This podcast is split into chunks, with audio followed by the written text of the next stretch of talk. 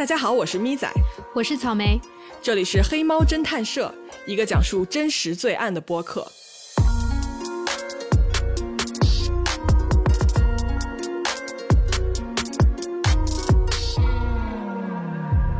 嗨，大家，今天我们的节目啊，要把大家带回到上个世纪二十年代的欧洲。我们呢要讲一个类似于东方快车谋杀案的神秘死亡事件。这个案子在我看来啊，它简直就是阿加莎笔下的那个故事。对，它就是在一个完全的密闭的空间的一个杀人案件，非常的阿加莎了。嗯，而这个案件的主人公啊，是当时世界上最富有的男人。这个案子里面含带的这些财富、美色啊，生意上的竞争、阴谋论、死亡等等等等，导致他呢一个世纪后，种种猜测都一直没有停下来过。所以，我们今天要讲的故事就是这个从空中坠落的男人 Alfred Lowenstein。好，故事的开头呢，我们来到比利时的布鲁塞尔。Alfred 这个人啊，他出生于1988年，是当时一个银行家 Bernard Lowenstein 的儿子。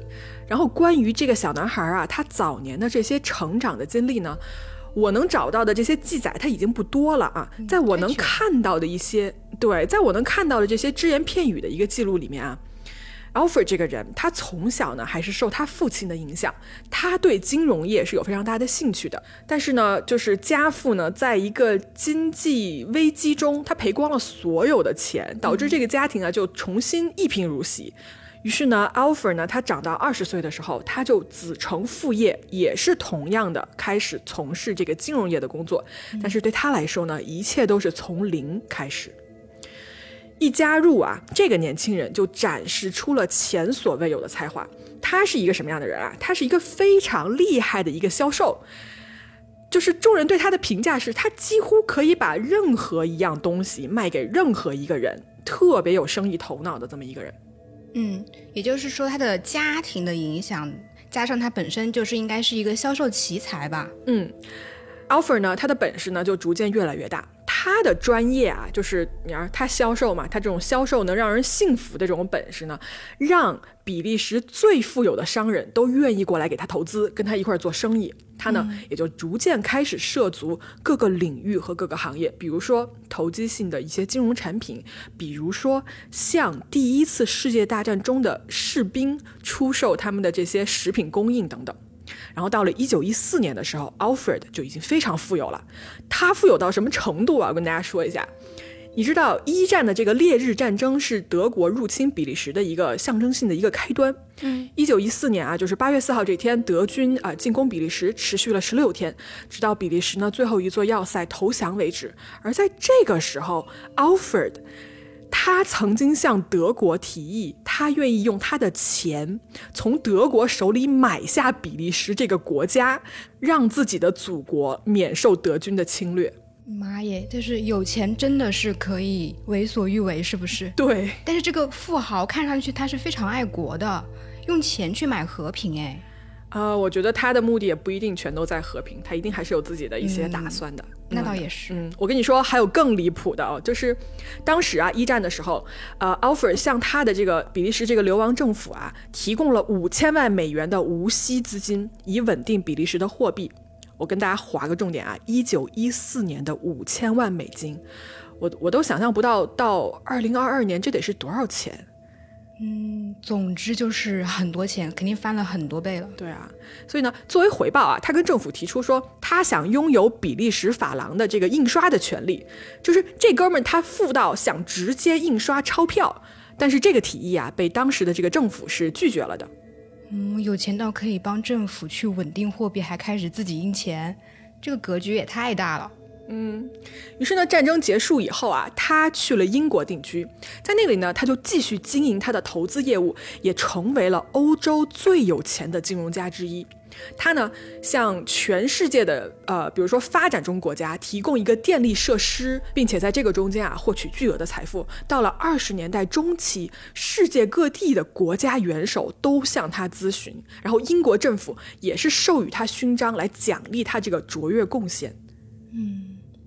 就差不多现在的什么马斯克啊、比尔盖茨啊、巴菲特这个级别的吧。对，在当时他已经是世界上第三富有的男人了，反正就是很有钱就对了。然后呢，他娶了一个老婆，这个老婆叫做 Madeline，是比利时的一个贵族，长得也非常美啊。同时，这个女人呢也是非常喜欢奢华的生活。俩人呢共同孕育了一个儿子。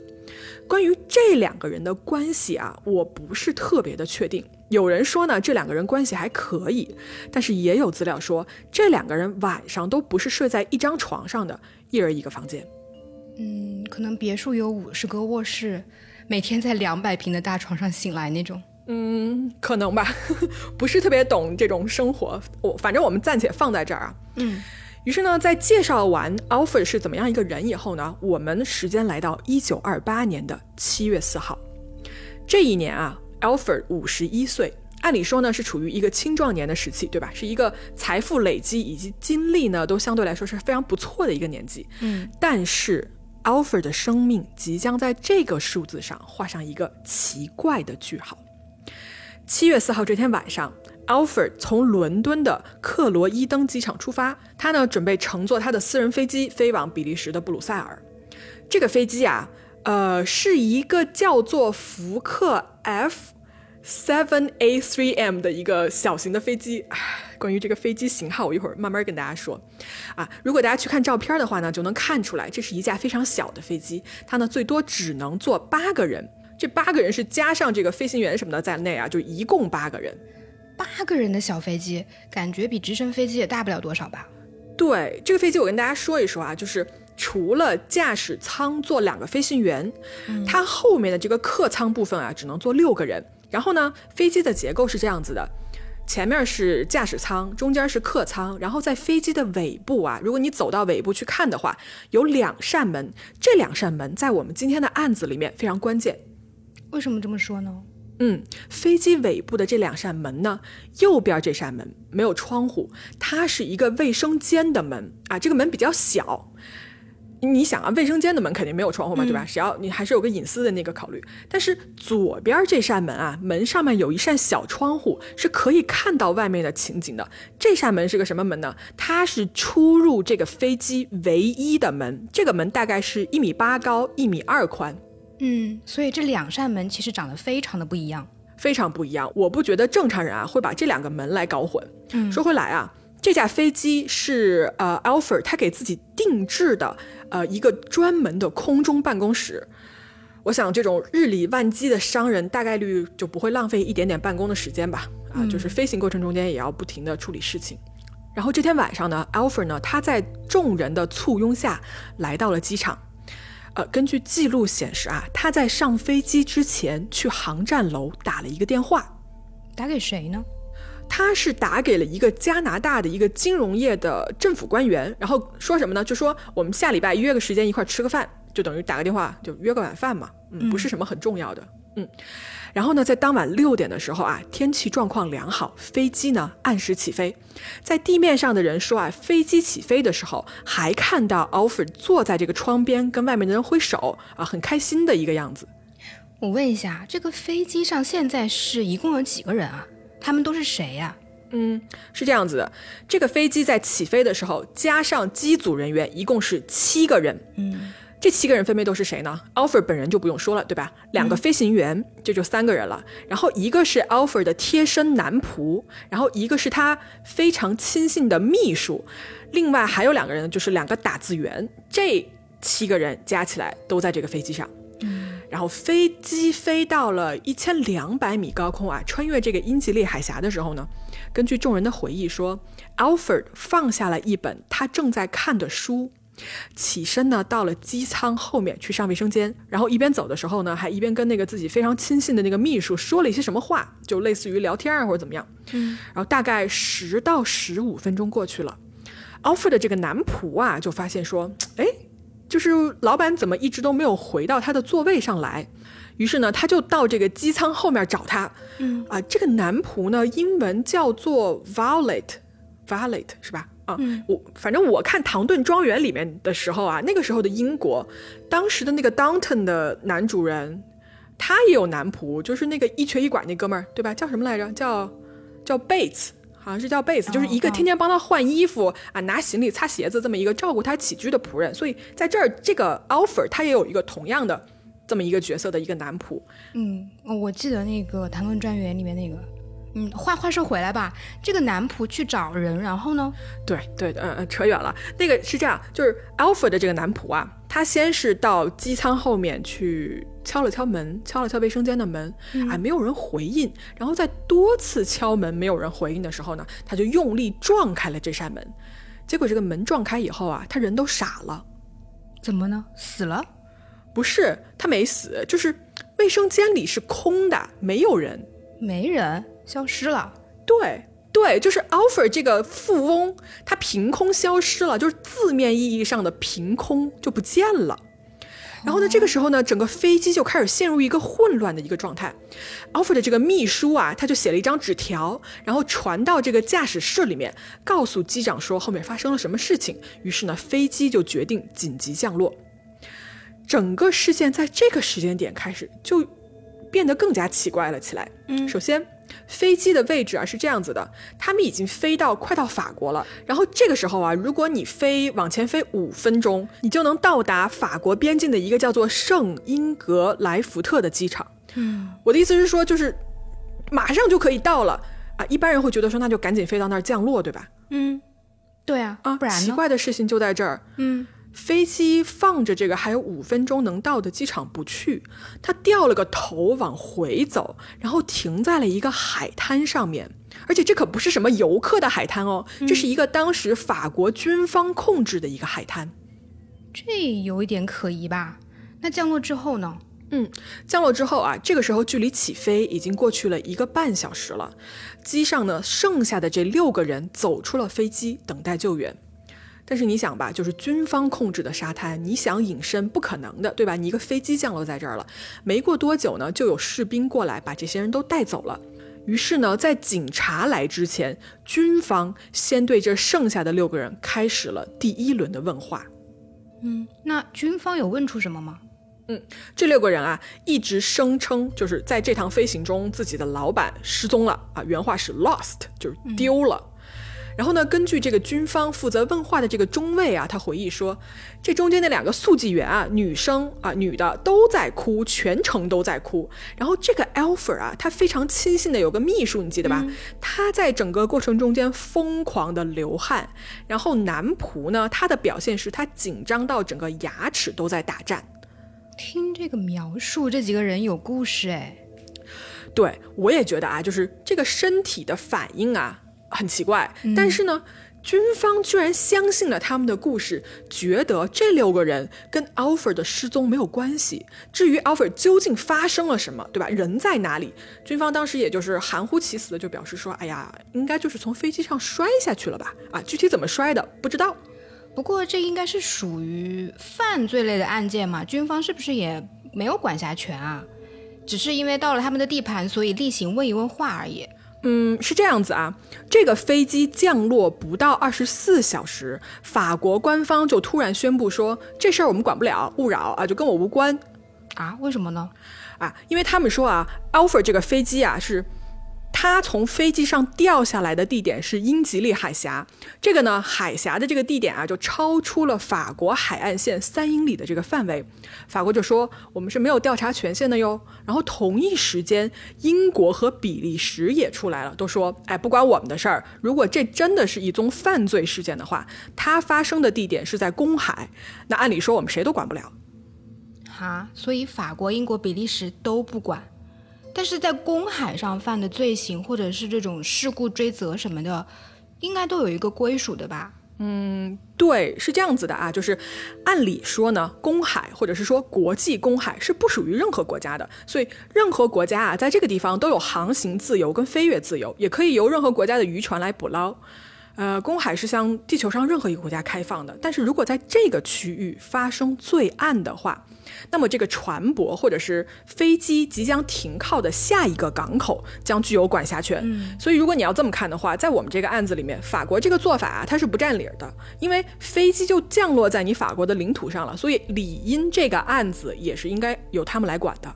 嗯，其实这挺奇怪的，就是如果按照我们现在这个年代来说的话，就总有一方是要管的，要不就是按人的国籍，要不就是按，呃，他的飞机的归属地啊，要不就是降落地点啊这些。对，当然了啊，我查的法规是我们现在的做法，在一九二八年，哎，我不是很确定是不是我们现在这个样子。所以呢，法国方面啊，他的这个撒手不管，也有可能在当时是允许的。但是呢，我们说回来啊，在这三个国家都纷纷表示不管的时候，有一个人最着急，谁呀？Alfred 的妻子 Madeline。前面不是说他们貌合神离吗？那现在看上去还是有点感情基础的喽。呃，感情基础不知道，但是你知道吗？Alfred 不是凭空消失了吗？那么根据比利时的法律啊，没有尸体就无法开具死亡证明，那没有证明的话就无法宣读遗嘱。啊，那没有遗嘱的话呢？Alfred 的财产会至少被封存四年。哈，难道还是爱他的钱？那找不到尸体咋整啊？啊，他的老婆啊，这个时候就拿出了一个巨额的悬赏，跟法国方面说说，谁能找到我老公的尸体，重赏。然后另一边呢，你想啊，这么一个重要的金融大鳄，从就是飞机上离奇的消失了。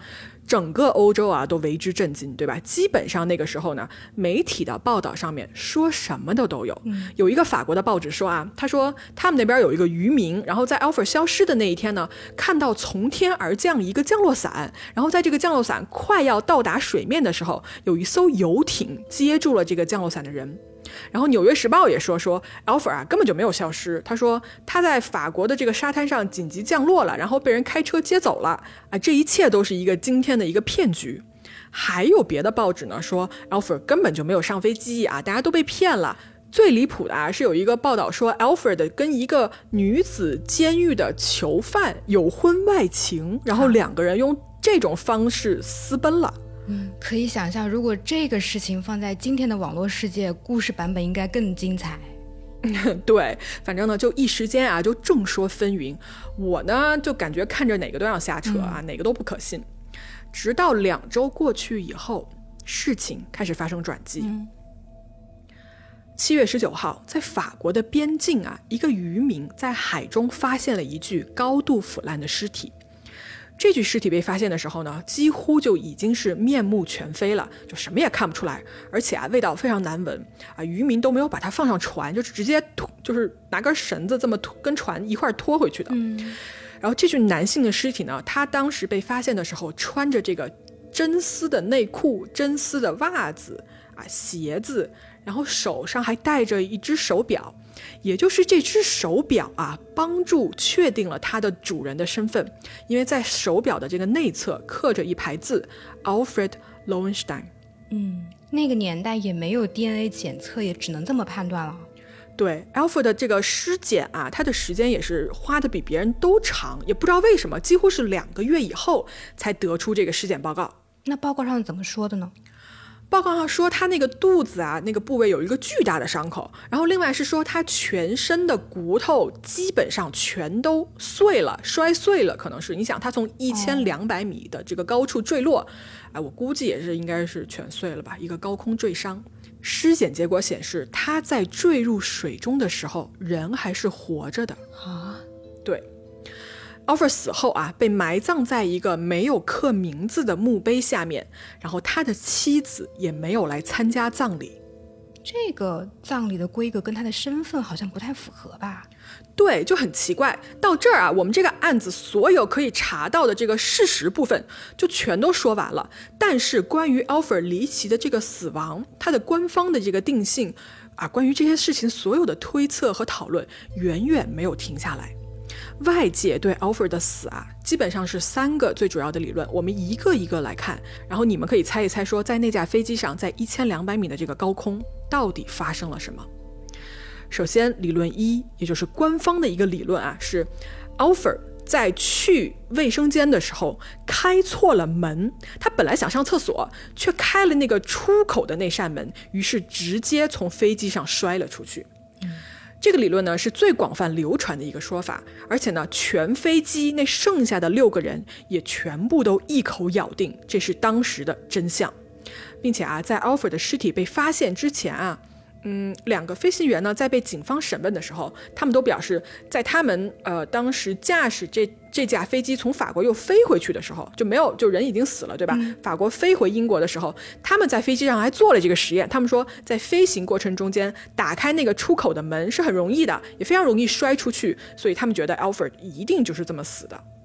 但是我觉得一个聪明绝顶的一个商人会把厕所门跟飞机舱门弄混，我是不行。嗯，你的感觉是一点儿都没有错，因为啊，这些证词呢被媒体报道出来以后，航空界的人啊，就是这些专业人士就觉得说，你们开什么玩笑？就从来没有人是这么从飞机上摔下去过的。嗯，首先，两扇门对吧，长得完全不一样，一个上面有窗户，一个上面没有，然后两扇门的大小也完全不同。啊，英国的这个皇家空军飞行员啊，有一个叫什么 George 呃 Terrell 的这么一个人，他呢说这个理论啊就简直离谱。为什么呢？就算是一个人，一个非常强壮的人，可以在飞行过程中把门打开的话，在开的这一瞬间，飞机门也会因为机舱的这个压力以及外面的这个强气流被立刻关上。而且呢，这扇门啊，哪怕就是被打开了一点点，开了一条缝而已。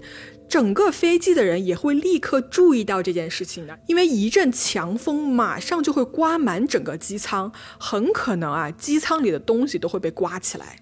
但是这个 Alfred 去上厕所以后十分钟的时间，如果真的动静那么大，这个男仆为什么还要去操厕所门，还才发现他失踪了呢？对啊，你想啊。机上另外的人，所有人的口供，谁都没有提到说有什么强风刮进来，或者是门被打开。奥弗尔这个人是在悄无声息的情况下摔下去的，怎么可能呢？对吧？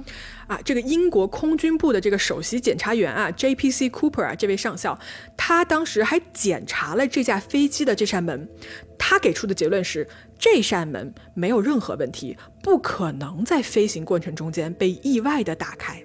嗯，别说是专业人士了，我觉得稍微有点常识的人也知道，在高空开机舱门是多么就是多么大的一个动静，多么不得了的一个事情。对啊，有一个记者啊，就是有一位不要命的记者，为了证实这个理论啊，他还专门去飞了一个相似的飞机，并且在飞行的过程中间试图去打开门，看看可不可以摔下去。我去，用生命在做报道，佩服佩服。对这个记者呢，根据他的经历啊，他事后写到说，他在空中的时候，哪怕用尽全身力气去开门，都完全没有一丝一毫可以把门打开的这么一个作用啊。他整个人撞向这个门的时候，这个门最多才开大概三到五厘米那么一点点。然后呢，其实我研究这个案子啊，研究到这儿的时候，我就产生了一个疑问，那就是。哎，草莓，你记不记得我们之前国内有一个新闻，你记得吗？在二零一八年的时候啊，四川航空啊从重庆飞拉萨的一个叫做好像是呃三 U 八三三号航班，你记得吗？就是驾驶舱的右前座挡风玻璃破裂，然后飞机失压的一个瞬间，副驾驶被吸出窗外的这个事情，我不知道你记不记得？对，英雄机长的故事。对我为什么对这个故事印象特别深刻，而且我现在记起来了呢？就是因为。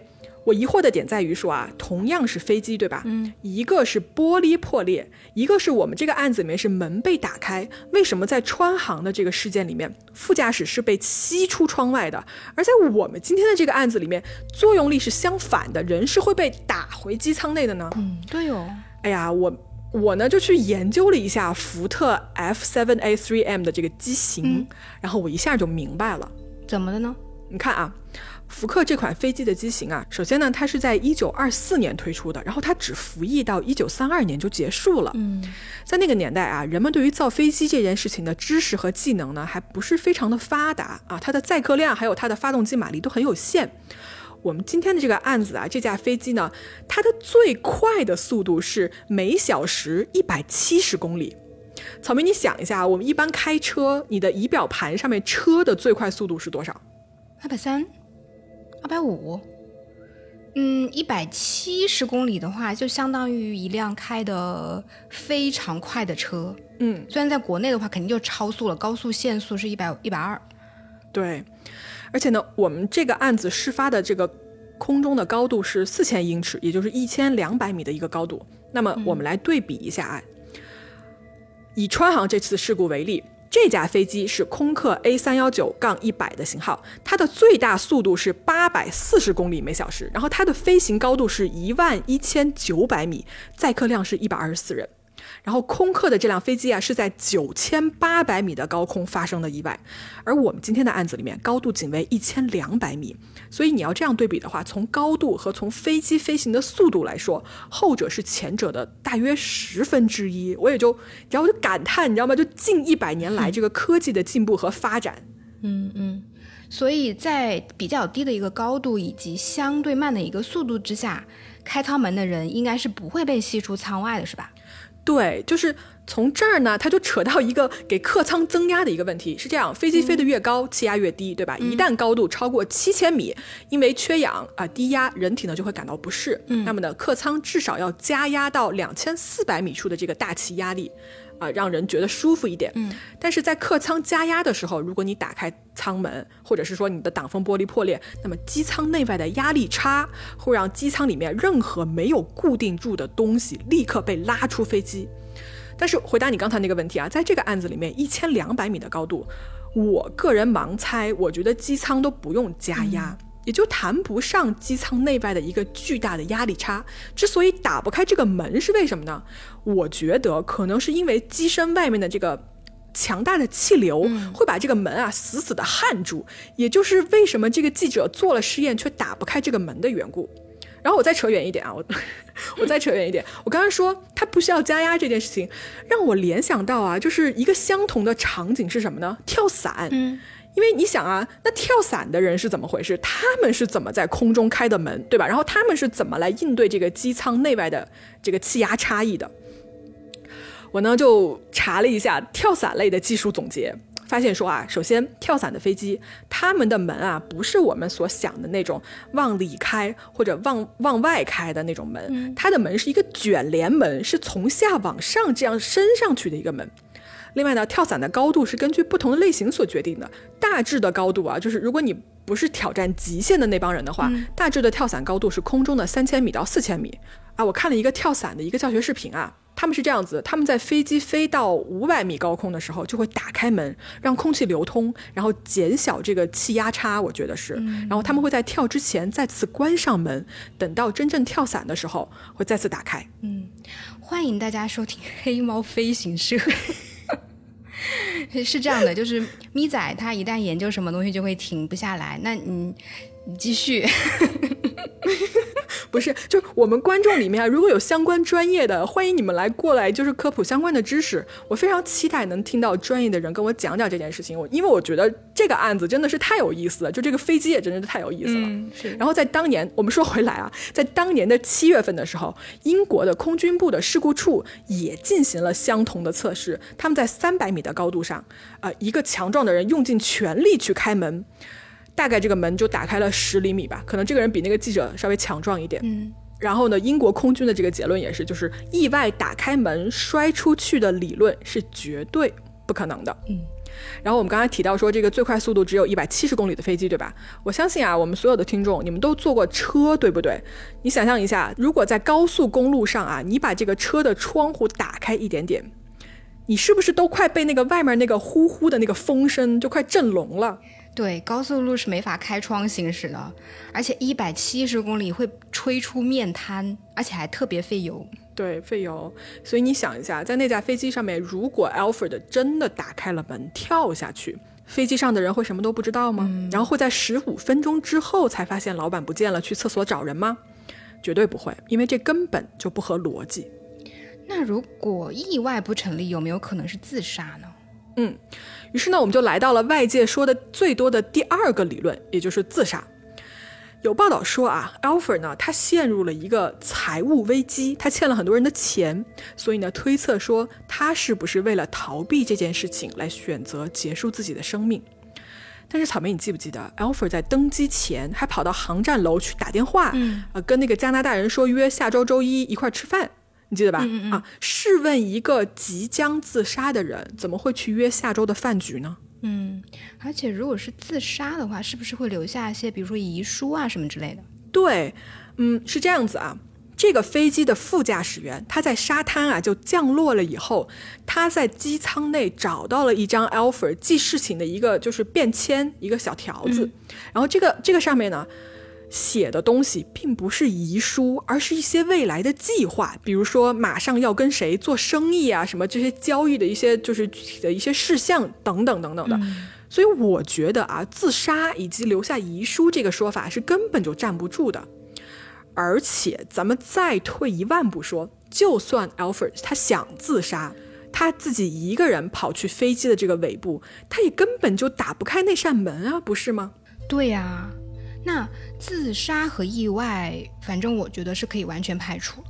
对，那好，那我们就来到了第三个理论，也是被大家怀疑和讨论的最多的理论——谋杀。嗯，如果这是一场谋杀的话，那么这架飞机上的每个人应该都是知情的，就像我们开头所说的一样啊。那么这就是一场跟东方快车谋杀案非常相似的集体作案，全员恶人。但是呢？这个六个人里面啊，除了 Alfred 之外的六个人里面，有 Alfred 非常亲信的秘书，有服侍他多年的仆人。这个集体作案的可能性有多大呢？而且，如果真的是集体作案的话，究竟是谁出的主意？然后执行者又是谁呢？我们慢慢来，一个一个分析。首先，两个飞机的驾驶员非常可疑。为什么这么说？我们来看看啊。他们不去机场迫降，反而掉头去沙滩迫降这件事情，我就想不通。我个人的直觉是啊，他们选择一个降落下来没有人能立刻看到他的地方，因为他们需要时间来处理一些事情吗？那如果是这样子的话，究竟是什么呢？没有人能知道。另外啊，在整个的事发过程当中，两位飞行员从来都没有尝试跟地面报告说机上发生了什么事情。对啊，这么大一个事情，无论怎么样也要跟塔台先讲一下吧。对他们完全没有这个行为。再者啊，你记不记得我刚才说的，就是副驾他发现了一张 Alpha 写的那张纸条，这上面是什么？就是未来计划什么的那个纸条。怎么了呢？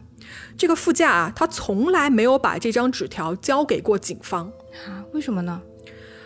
我个人的推测是这样子的，就是如果交给警方的话，那这张纸条的作用就是把自杀这个选项排除在外，对不对？那么如果你是副驾，你想让大家相信说它就是一个自杀事件，那我肯定，那你肯定不会让这个纸条落入到警方的手中了。嗯，而且从这个飞机的一个操作记录来看啊，副驾他声称在 Alfred 消失的那段时间里面，他是在驾驶舱里面的。但是呢，事实却是那段时间的大多数操作都是机长来做的，副驾把所有的事情都交给了他。那是不是说副驾他其实是有作案时间的？对，而且你记不记得，两个飞行员在给比利时法官的一个证词里面就提到说，他们事后驾驶飞机回英国的时候试验过那扇门，你记得吧？说可以打开。对啊，嗯，他明明就打不开呀，就是整个航空业都在给他们俩啪啪打脸，那这两个人为什么要说谎呢？啊，我觉得从嫌疑人的角度来说，这两个人的嫌疑是第一大的。对，我也觉得，而且我觉得他们迫降的这个地点选择的也很蹊跷。他们特意选了就是靠近公海的这么一个算是三不管地带吧，那可能就是希望最好就是没有人来管这摊事儿。对，但是你回过头来想一想啊，两个雇员费这么大的劲儿去杀自己的老板，那肯定不是雇员的主意，肯定不是他们私人跟 Alfred 有什么仇，那这背后肯定还有更大的 boss，对不对？嗯，大 boss，难道是他老婆？啊，我觉得大家所有人啊，首先想到的就是 Alfred 的老婆 Madeline。我呢能查到的这个有限的资料里面呢，我其实啊。我看不太出来 Madeline 的这个犯罪动机在哪儿，因为我觉得啊，只要 Alfred 他活着，似乎对这个老婆的帮助啊大于他死去的帮助。他只要他活着，他就可以一直不停的创造财富，对吧？但他死了就只有遗产了，虽然也不至于说坐吃山空，但是谁会对日益增加的财富说不呢？啊，有一个作家叫做 William Norris。然后他写了一个关于 Alfred 这个事件的书，叫做《The Man Who Fell from the Sky》，呃，叫什么来着？空中坠下的男人。嗯，对，呃，对对对啊，我们把这个书也放到这期的文章里吧。啊，我大概看了一下这本书，他的书里面呢，他也认为啊，妻子的嫌疑其实不是特别的大。唯一可以说的事情就是，呃，妻子对于找到尸体这件事情是非常的焦灼的，并且呢，妻子要求飞行员专程去到比利时，当着他的面讲一遍当天发生的事情。按理说啊，这些都不是特别的有必要，因为毕竟故事大家都已经知道了，对吧？但是他就是要当面听，嗯，可能就是要亲耳听到才能相信吧。嗯，我觉得有可能，但是有一点哦，就是妻子没有出席 Alfred 的葬礼这件事情，让我觉得很奇怪。而且 Alfred 埋葬在一个连名字都没有刻的一个墓碑之下，这一点我始终想不明白是为什么。然后我试图也去找这样的资料，去说当时发生了什么，但是我目前还是一无所获。如果咱们听众里面有搜索小能手能找到的话，啊，欢迎给我们留言，欢迎过来跟我聊这件事儿。嗯嗯。我倒是觉得，这个也不能成为妻子是凶手的什么证据吧。嗯嗯，说不定人家呃夫妻俩感情特别好呢。比如说商量好了，死后双方都不参加对方的葬礼，死后的墓碑不写名字之类的，有没有可能？真的吗？好吧，嗯，那么如果啊，我们说回来，如果背后的黑手不是 Madeline 妻这个妻子的话，那么更有可能的是谁？那就是 Alfred 他生意上的对手了。你想，一个富可敌国的人，对吧？一个想买下比利时的男人，而不是发疯的买，他是真有这个本事买的这样一个人。你可想而知啊，他如此富有，那么他的敌人一定也很多，对不对？嗯，对，就免不了得罪很多人嘛。其中就可能有一些人恨不得想杀掉他。嗯，是这样子啊。Alfred 死亡的消息啊传出来以后，在伦敦、布鲁塞尔、柏林啊、巴黎这些当时呢欧洲非常重要的这些城市呢。都因为这个人的死而震惊了，然后投资者啊就开始恐慌。Alfred 他这个控股公司的股价啊在欧洲交易所就大跌，数以百万级的这种个人财富啊就在一夜之间全都化为乌有，整个行业都发生了震荡。但你要说谁能从中间获益呢？嗯，据悉啊，有这么两个人，名字呢我就也不念了，反正也不重要。他们俩呢是跟 Alfred 呢就合伙开了一个公司，这个公司叫做 International Holdings。这三个人加起来是整个公司的最大的持股人。于是呢，Alfred 的死呢很可能会让另外两个人获得非常大的利益。呃，根据我查到的资料显示说，Alfred 有一个类似保险一样的东西，然后这个东西呢，它的保值是大约当时的一千三百万美金，也就是相当于我们现在的两亿美金。然后呢，在 Alfred 死了以后啊，这两个生意伙伴正好就在账面上获得了啊一千三百万美金的这么一个收入，其名号是叫做特殊性质的交易，那就真的看上去挺可疑的。有可能是两个生意伙伴为了钱，这么巨额的财产来谋杀的 effort。话说回来，那个飞机上的六个人后来都是怎么个情况啊？他们是直接嫌疑人哎？呃，他们从来没有被官方列为。当做过嫌疑人，嗯，然后呢，在飞机上的这六个人是这样子的，其中这两个打字员，然后 Alfred 的这个秘书，在这次事件以后，他们就消失不见了，就查不到任何关于这三个人的资料了。然后能追踪到后来人生轨迹的啊，是那两个飞行员，还有那个男仆，嗯。据悉，这三个人在事情发生以后，经济情况都变得非常好。飞行员和男仆啊。就是主要的主飞行员跟男仆这两个人啊，都被人注意到说在在喝酒啊、开派对、赌博上面似乎有花不完的钱。然后另外那个副驾驶呢，他在退休之后，在伦敦一个极为金贵的一个地点，就是寸土寸金的地方，开了一间顾问公司。那么请问他们哪来的钱？是不是有人给飞机上的另外六个人每人一笔巨大的金额？足以下半辈子不用愁的金额，来让他们一起合谋杀掉老板呢？嗯，是。其实我想说一下啊，就是我搜资料的时候发现一个问题，就是说死于坠机的这种富豪的新闻真的特别多。我不知道你有没有留意到啊？就是我去搜这个新闻的时候，就包括去年。呃，三月份的时候有一个富豪是法国的亿万富豪死于坠机，而十月份的时候有一个罗马尼亚的富豪坠机。嗯，然后这个罗马尼亚富豪呢，他也是乘坐的这种私人飞机，但是比较惨的是，就是他全家包括妻子儿子都在飞机上，还有他的几位好友。然后呢，我就想说查查是不是说富豪的这种坠机率啊，或者是他的这种非正常死亡率是不是特别高啊？嗯，我就找到了一个德国的智库的一个报告，他们是用的呃世卫组织还有联合国的数据去做的一个统计学的一个分析吧。结论是呢，亿万富豪的这种致死原因中，自杀还有谋杀的比率，其实相对于普通人来说是更低的。对呀，就是就是又有钱，为什么要去死呢？不不至于呀。但是就是嗯，然后呢，我还看到一篇福布斯的文章，叫做《是什么杀死了亿万富翁》。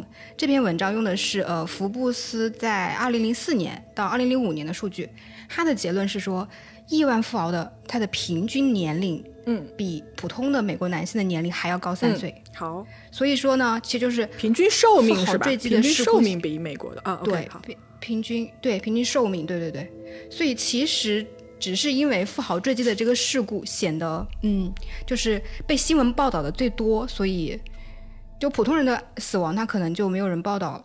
嗯幸存者偏差呗，就是。对，是。你要说脑洞的话，其实我也没有特别多的脑洞吧，但是我查到一本传记，这是一个关于一个美国毒贩，叫做阿诺德·罗斯坦，怎么念啊 R 就 R 阿诺德罗斯坦，你 你就念中文不就好了吗？行，我用念中文。在这个书里面，作家提到了一个细节，他说，在这个飞机事故发生前大概三个月，这个富豪曾经去过一趟美国，啊，对。然后呢，跟这个毒贩谈了一笔特别大的毒品交易。哎、这个交易是关于什么呢？是关于往欧洲呃运送鸦片的这么一个交易。对，其实你知道，我查的时候我也看到这个细节了，但是我觉得有一点点像谣传，所以我没有特别肯定说要不要放到我们今天这集里面。那你你说说吧，这个阿诺德是个什么样的人？嗯，他呢也是一个巨有钱的人，但是他的财富来源都是不法的途径，比如说毒酒啦，毒酒，呃酒精，因为那个时候，毒酒是什么？姐，哎，我写的毒啊，我讲的毒酒吗？毒酒 这一段我不剪。重新来，重新来，你接着往下录吧。他他也是一个巨有钱的人，但是他的财富来源都是一些不法途径，什么毒品啊，还有酒精。那个时候不是美国禁酒嘛，嗯，对，还有赌博卖淫这些，就是它是相当于当时呃那个年代吧，美国有组织犯罪，就是黑手党的类似一个这种创始人的这么一个角色。嗯，所以我我猜想会不会有可能就是。交易谈崩了，或者是说这个富豪中途想取消交易啊，然后这个毒贩就买通飞机上面的人去实施谋杀。嗯，因为我看到有一个细节是说，这个毒贩他呃经常在美国是通过这种贿赂的手段去贿赂的警警方之类的，然后搞定了他这些这些非法生生意，让他的生意做得特别的红火。OK，嗯，对，就像你说的，就是因为我也只找到了这个传记作家这么一个信源，嗯，所以也不并不是很确定他的一个可信度吧。嗯，而且我也搞不明白，他不是是一个就是要从德国手里买下比利时整个国家来拯救自己国家的这么一个人吗？他会让毒品流入欧洲吗？流向自己的国家吗？我觉得商人吧，逐利应该就是同样的钱不够挣是不是？买买比利时也是为了逐利，唉，不是我们考虑的吧？我觉得有钱人的想法我也不太懂啊。嗯好，这个案子呢，就是这个案子到目前为止啊，就是几乎所有知道真相，或者是说当时所有在场的人都已经死了。确实啊，今天我们说的这个案子呢，是一个终极悬案。在那个一千两百米的高空，那个七个人的狭小机舱里面究竟发生了什么？Alfer 究竟是怎么死的？估计啊，这个事件，它真的是永远会成为一个谜团了。然后真相呢，也会被淹没在历史的长河里了。好了，这里是黑猫悬案社，我们下期接着说故事。笑死。